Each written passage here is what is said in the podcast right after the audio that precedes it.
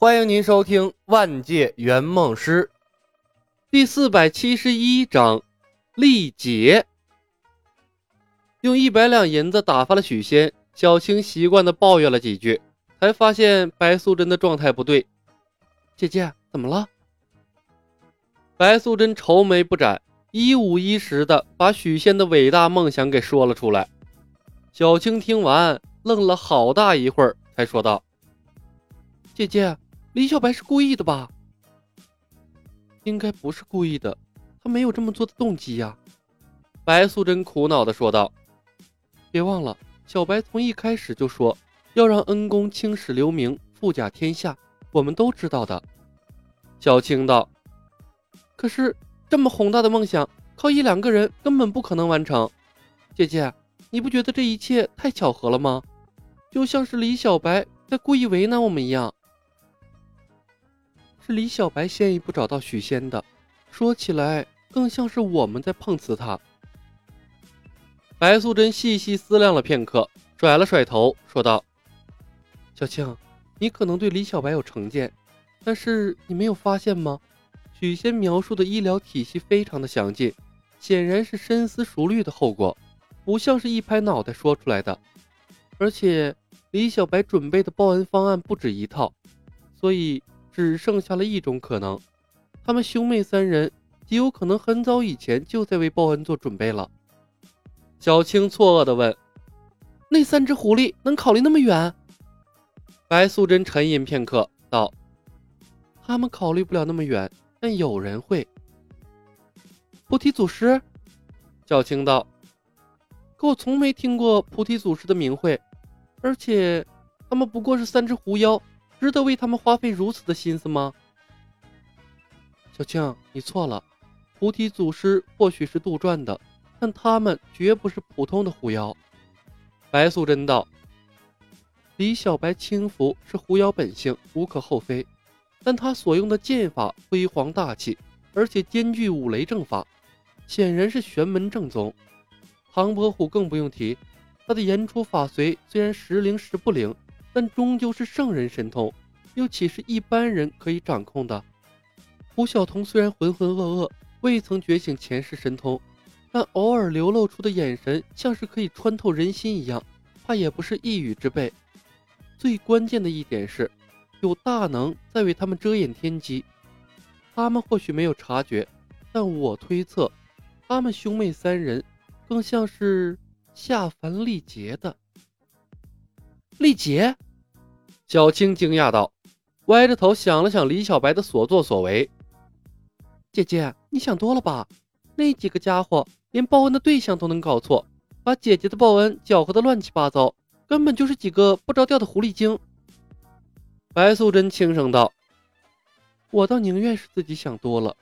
历劫之下，度尽诸苦厄。”姐姐，小青哼了一声。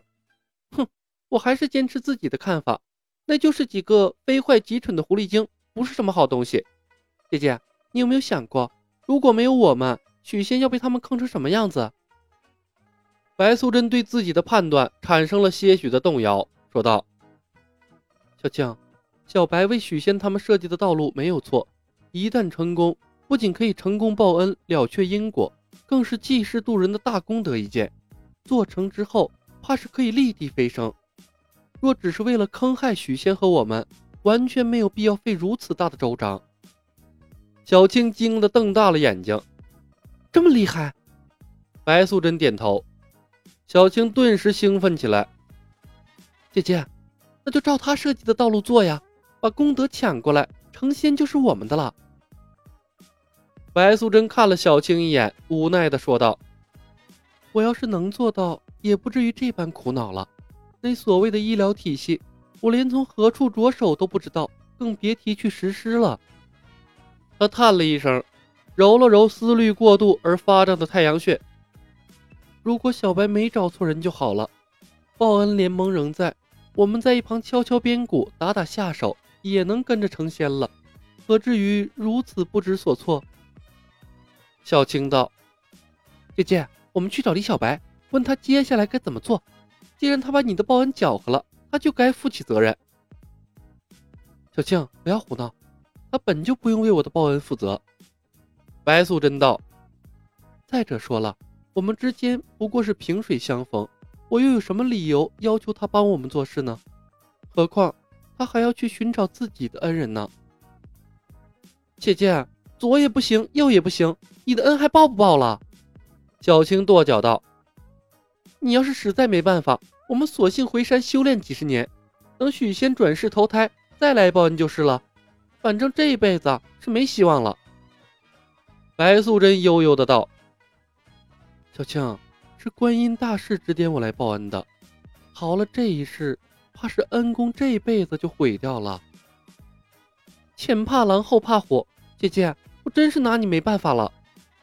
小青啄脑道：“你怕这怕那，我不怕，我去找李小白好了。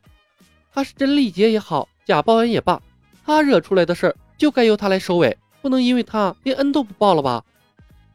小青，不要着急。许是被风风火火的小青感染，乱了分寸的白素贞渐渐稳定了思绪。这些日子先敷衍许仙，我想办法联系观音大士，看能不能寻到他们的根脚。你留意小白他们的动向，想办法和他们搞好关系。毕竟他也说过，报恩联盟，守望互助，人散心不散。说不得，我们还真要仰仗他所谓的妖怪报恩协会。此时，在大街上晃悠了一圈。李牧三人在一家叫做“同福”的客栈办理了入住。同福客栈在县衙的斜对面，李牧特意挑选的房间，从窗户可以清晰的看到县衙的大门。如今进出县衙的不只是官差，还有一些和尚和道士。打听出来了，知县瞒下了五千两库银失踪的案件，责令李公甫他们限期十天破案。李海龙站在李牧的旁边，笑道：“李公甫认定了是鬼怪作祟，王道陵是被李公甫花了大价钱请来破案的。可惜的是，李公甫没把法海请来，不然的话，主角就凑齐了。王道陵是个蛤蟆精啊！”李牧拖着下巴，小声嘀咕：“我记得这个世界的妖怪应该有妖丹啊，老大。”你不会打妖丹的主意吧？李海龙转头，李海龙转头看了李牧一眼，问道：“对。”李牧点了点头。“你有炼化妖丹的办法？”李海龙兴致勃勃地问。“我又不吃。”李牧白了他一眼。“我找妖丹有别的用。”“我也不吃，阿木精的妖丹恶心死了。”吴晓彤脸色一变。而且很多电视剧里演过，人吃了妖丹有副作用。哼，想什么好事呢？给你吃更浪费。智能飞剑不适合让客户知道。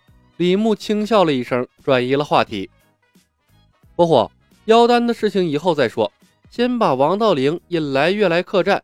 许仙享受的差不多了，库银案该破了。怎么演？李海龙一愣，头。这不太好编故事吧？找张纸，写上“库银”两个字儿，包上肥皂，扔到悦来客栈门口，让王道陵去捡。用什么言出法随，浪费时间？李牧沉声道：“王道陵本来和白素贞就不对付，为了赏银也好，为了报私仇也好，我相信他会把库银失踪案和白素贞扯到一起的。”本集已经播讲完毕，感谢您的收听。喜欢的朋友们，点点关注，点点订阅呗，谢谢了。